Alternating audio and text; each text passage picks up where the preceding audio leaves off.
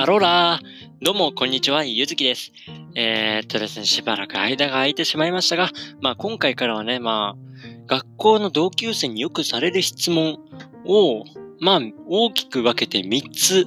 えー、答えていこうかなというコーナーを3回に分けて、えー、行いたいと思います。今回はその企画の第1回目ですね。今回答える質問は、Apple Watch って一体何ができるの？そして存在価値はあるの？といった質問について長々と語っていきたいと思います。それでは本日の方もよろしくお願いします。しばらく間が空いてしまったことは申し訳ありません。それでは始めていきましょう。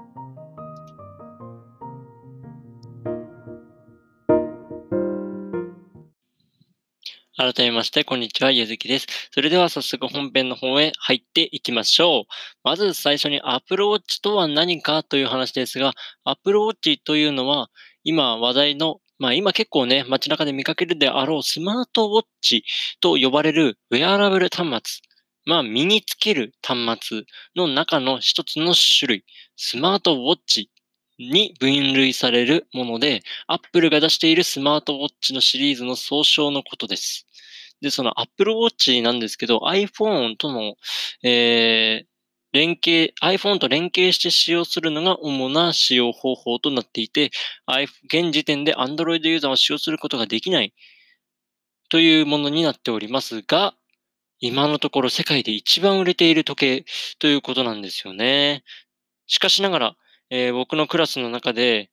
まあ、同級生の中で、えー、ね、アップルウォッチをつけてる人は僕しかいないんですよ。残念ながら。で、そんな中、えー、同級生から、アップルウォッチって存在価値あるの？っていう質問を多くいただいておりますので、えー、この場をもって様々な、まあ、アップルウォッチにできること、そしてアップルウォッチの存在価値について語っていきたいと思います。なんか、オープニングと被ってないかな？ね。大丈夫かな？まあいいや、その辺は気にしないでいきましょう。えー、まず最初に Apple Watch 一つ目の特徴と言いますが、これが主な機能です。えー、身につけているだけで自らの活動量、そして心拍数などを記録するという機能ですね。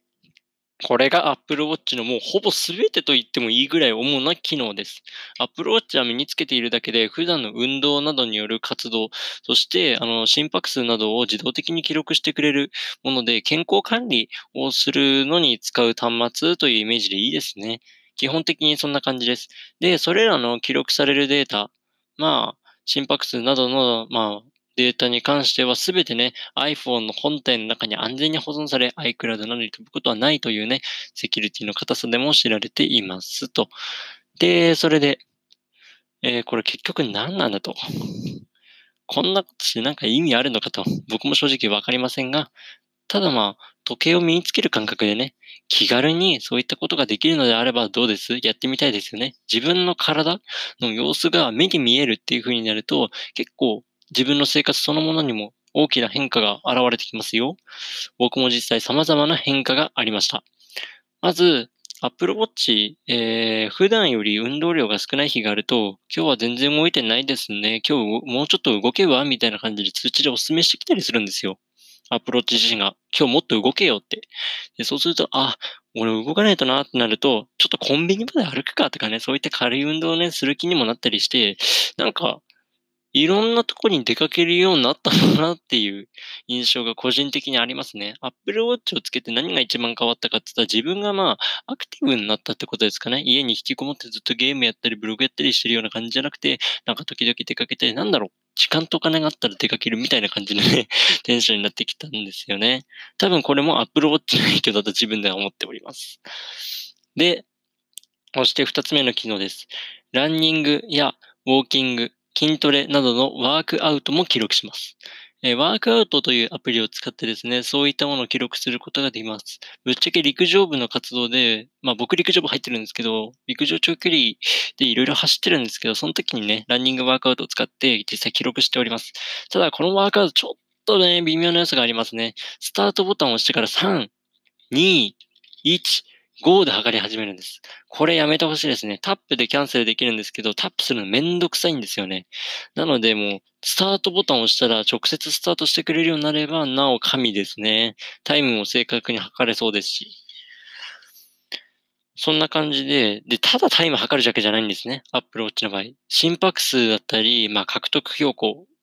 まあ、どんぐらいの標高を動いたかみたいな高さですよね。標高だったり、あと走った走行距離、えー、平均ペースなどもね、いろいろ細かく出してくれる非常に便利な時計となっております。で、そして三つ目と。三つ目、通知ですね。これまあ、ほぼ主な機能ですよ、通知も。まあさっきね、健康管理が主な機能だと言いましたけど、通知もかなり大きな機能の一つですね。あのー、iPhone の通知が Apple Watch をつけてる際に Apple Watch にしか流れなくて、iPhone からは通知のお知らせがならないんですね。で、逆に iPhone を使ってる時がどうなのかっていうと Apple Watch からは通知はならず、なおかつ振動、Apple Watch が振動することはありません。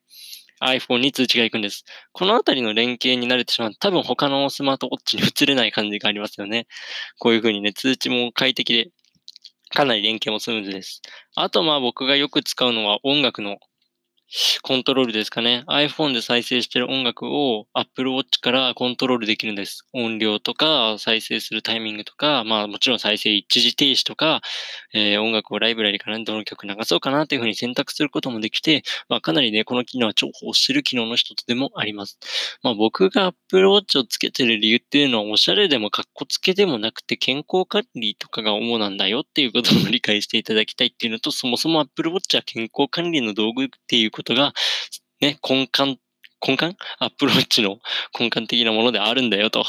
根本的、根幹的、ん？なんて言うんだ？まあ、アプローチの根に当たるね。まあ、中心となる機能なんだよっていうことだけ覚えておいてくれるとありがたいです。で、今ね、こうしてね、アプローチが様々な場所で普及して、健康意識も高まっているという中、えー、皆さん、アプローチはですね、ちょっとですね、まあ、シリーズ3、まあ、片落ちにはなってしまうんですけど、えー、片落ちですと最新 OS も入りますし、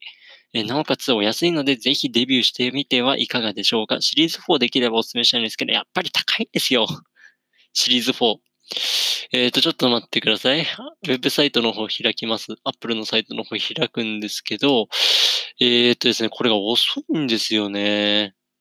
ほん、遅いじゃない、高いんですよね、本当に。シリーズ4が。シリーズ4がシンプルに高いです。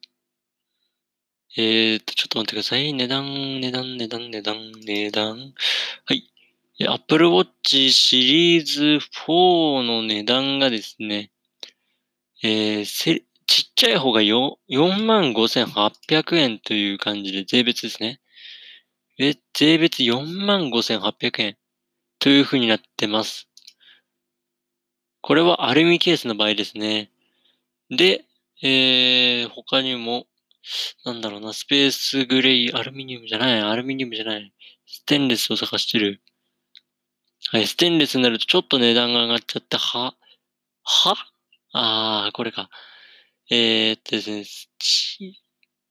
ん？ステンレススチール？ステンレススチールになると値段が一気に上がって8万5千円ぐらいになるんですよね、これが。ねえ、本当に。アルミニウムだとそんなに高くないんですけど、スチールになると本当に値段が高くて手が届かない感じですね。なので僕的には片落ちのシリーズ3を、まあ最新 OS 入るんで買っちゃってもいいんじゃねえのかなと。すいませんね。ちょっとマイマイク触れちゃってるよね。すいません、すいません。いや、本当にそういったとこも選択肢に入れていいんじゃないのかなと僕は思っていますね。モデルもちょっと Apple Watch シリーズ3にしていきたいですね。あれ？シリーズ3がプロストアからなくなってんな。あれ、俺が見ないうちに、あ、ありました、ありました。はい。えー、シリーズ3の方ですと値段がまあ大体31,800円という感じでね、非常に安価に、ね、そこそこアプローチにして安価に購入することができるので、ぜひ、まあね、健康の習慣の入り口として、まあ、手に取ってみてください。はい、先ほどはちょっとマイクにね、手が触れてしまうことがありましたが、すいませんでした。鼻が痒かったんです。もうちょっとマイク下げよう。はい、今ヘッドセットで収録してるんですよね。はい。こんな感じですかね。はい。で、まあ、こっから尺が余っったので、せっかく Apple の発表会前夜ですよね。多分前夜。うん。前夜に値するので、今上がってる Apple の噂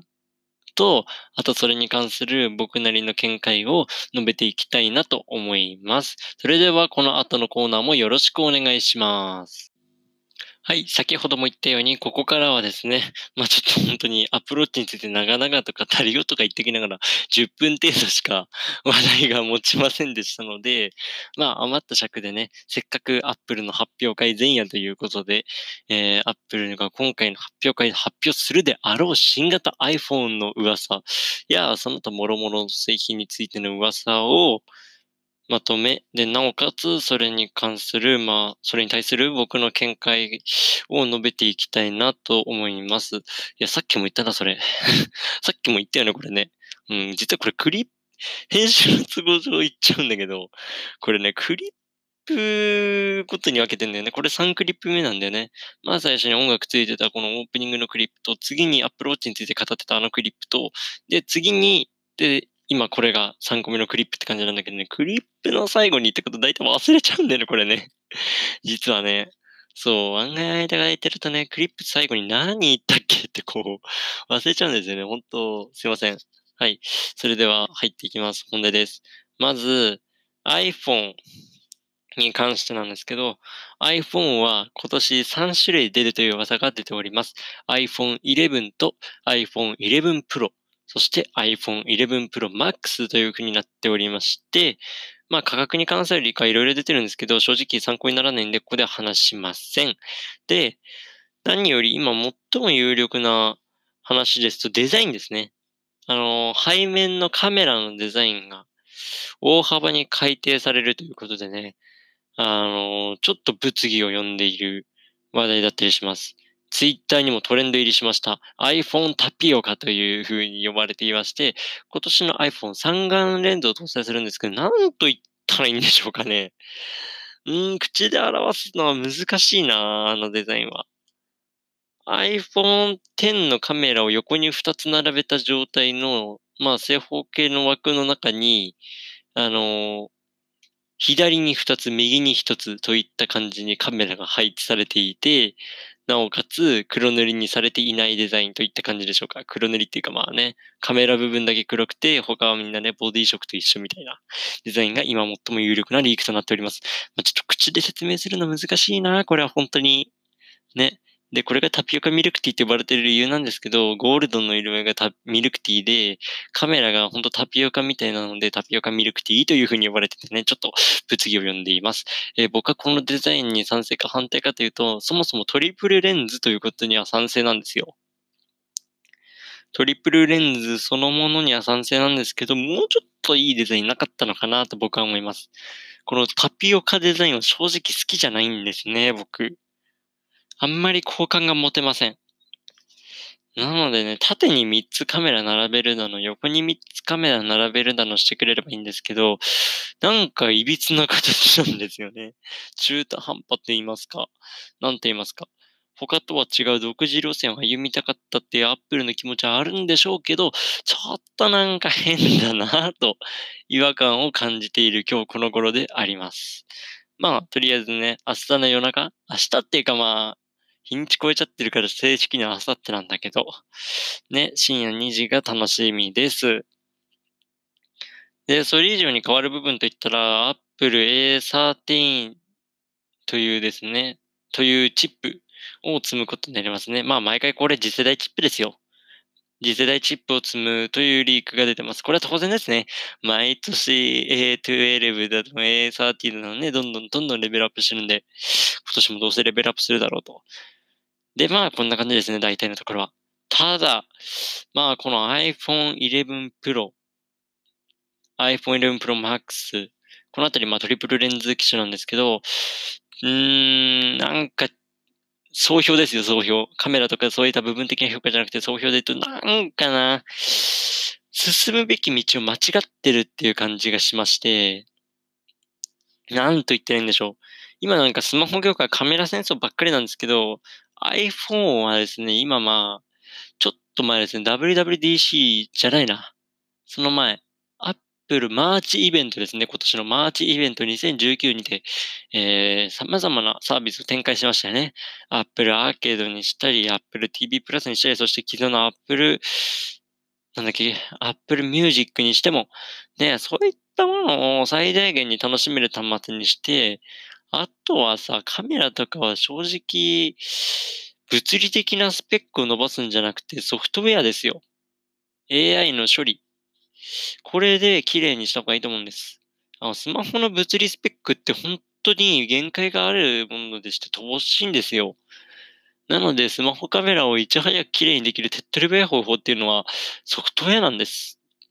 物理スペックいくら上げようが一眼にかなわないんです。でも一眼レベルに綺麗な写真を撮りたいっていうのであれば AI を伸ばして処理するべき。補正を頑張るべきなんですけど、なぜか iPhone はですね、物理的にカメラを増やしてくるなんか物理スペックに頼ってるという感じがしてですね、なんか、ただカメラに劣ってるんですよ、現時点で。物理スペックでは iPhone 買ってるのに AI カメラで劣っているがために写真の仕上がりがね、ただカメラに劣っている、スマホに劣っているなんてこと多々あります。そもそも、スマートフォンにカメラ、スマートフォンのカメラに物理スペックを、ま、求めるのはまず間違いで、物理スペックを求めるなら一眼買えよっていうのが正直な感想ですよね。物理を求めるなら一眼、補正を求めるなら補正と気軽さを求めるならスマホっていう感じでいいと思うんですけど、なぜか Apple はスマホに物理スペックをね、無理やり付け込んで、で、なおかつ補正には力を入れないがために他の端末にカメラも劣ってしまうというような残念な状況なんですけどね、これはちょっと頑張ってほしいと僕は思ってますね。まあ、ちょっと話はずれてしまいましたが、何が言いたかった、何が言いたかったですね。まあ、結局のところ、あ、あの、Apple のサービスエンターテインメントサービスを最低限に楽しめる端末に作ってほしいなってことです。これからの iPhone が進むべき道っていうのはカメラが綺麗とかスペックどこうじゃなくて、僕的にはエンターテインメントを最大限に楽しめる携帯機器っていう風な見方をしていいんじゃないかなと思ってるんですよ。通信できる iPod みたいな感じの言い方しちゃうとあれなんですけど、本当にこれからは Apple Arcade とかそういっったものを、まあ、そういったもののセールスをアップルはね、主な財源としていくのであればですよ。なのであれば iPhone はそれらのサービスを最大限に楽しめるものであるべきだと僕は本当に思ってて、なんでこんな中途半端な仕様にして、なんかサービスは楽しみはするけど、なんか中途半端にしちゃうんだろうなっていうか、なんかカメラばっかり進化させて、ねえ、そういった部分に特化させないんだろうっていう、OS とかを OS とかサービスとか端末を全部自社で作ってるんだから、そのサービスを最大限に楽しめる、そのサービスのための端末だって、作ることができるはずなのに、なんでやらないんだっていうのが、正直な今の僕ですね。せっかくサービスの方にね、方向を変えるぞっつってね、マーチイベントでがっつり言ってたのに、なんでしょうかね。進むべき方向を間違っているというか。まあ、あくまでも噂なので、本当の情報かわからないですね。まあ、本当に明日の午前2時に期待ですね。で、次の情報です。Apple Watch シリーズ5の情報なんですけど、これあんまりいい情報が入ってこないですね。これも。なんかすごい進化があるかどうかっていうと、そんなに進化ないみたいですね。ただ、なんかチタンモデル軽くて丈夫な素材で、皆さんおなじみチタンの、えー、ケース、チタンケースモデルが出るんじゃないかというリークが出てますね。あとディスプレイがジャパンディスプレイ製ということでね、あのー、まあ、より薄くできるんじゃないかみたいな話も出てます。まあ僕は結構これにはいい意見を持ってはいるんですけど、変化が少ないなシリーズ3、シリーズ4の変化が結構大きかったんですよ。シリーズ1、2の変化は Wi-Fi UM で結構大きかったんですよ。シリーズ2、3の間もセルラーのユームっていうのは本当単体で通信できるかできないかでも大きな差なんですよ。なので結構今までね、大きな進化を着々とこなしてきたアプローチなんですけど、ついにここで行き止まっちゃうかななんか、今年はあまり大きな進化が望めそうにないということでね、ちょっとこれはノーコメントです。はい。あの、情報が不確定で少ない、ソースが少ない上に、なおかつあまり変化がなさそうっていうことで、この Apple Watch の新型に関してはノーコメントとします。それでは次の情報へ参りましょう。このリーク結構気になってます。アップル純正の落とし物トラッカーが出るんじゃないかというリークですね。あの、落とし物トラッカーとかに関してはですね、すでに社外製でいろいろ出てるんですけど、それのアップル純正品が出るんじゃないかという噂です。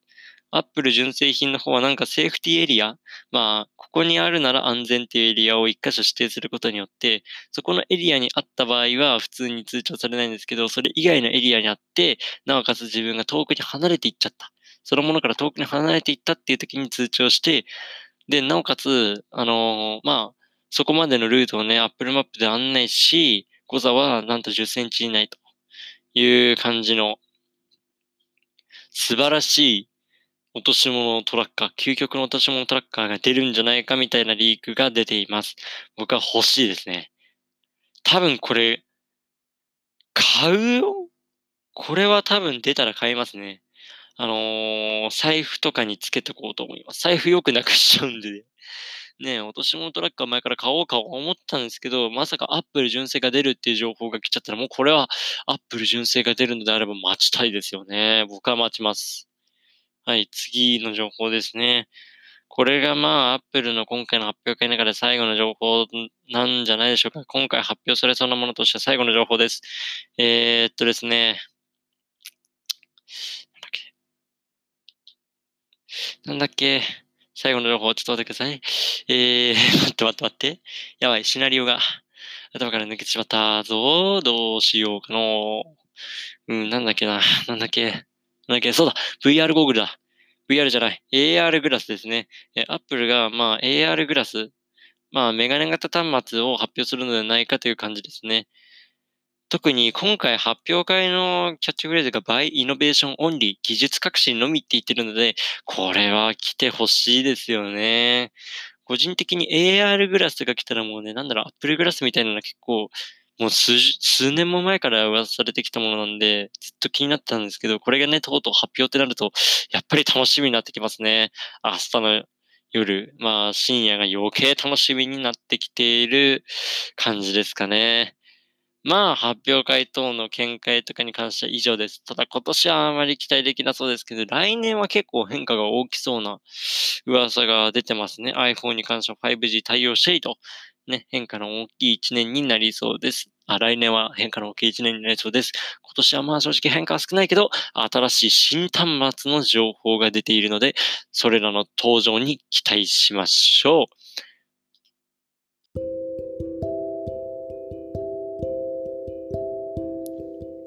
えー、今回はですね、ネタっていうかまあ、ネタ帳っていうかまあ、ワンノートに台本まとめていなかったので、内容がごちゃごちゃになってしまいましたが、まあ、久しぶりにポッドキャット、ポッドキャストを収録してみました。えー、いかがだったでしょうか？まあ、カミカミでね、グダグダでね、なんか昔よりひどいみたいな意見あるんでしょうが、設備は以前より良くなっております。ヘッドセットで収録しているので、かなり音量はね、安定した音量が出ているんじゃないかなと思われます。次回もこういった感じで更新していきたいと思います。次回の更新は Apple の発表会直後。という感じでね、直後っていうか、まあ、ブログ記事が書き終わってすぐぐらいなんでだいたい5時か5時半ぐらいの更新になると思います。まあ、Apple の発表会の感想についてね、語っていきたいと思います。次回の放送もお楽しみに。以上、ゆずきでした。またねー。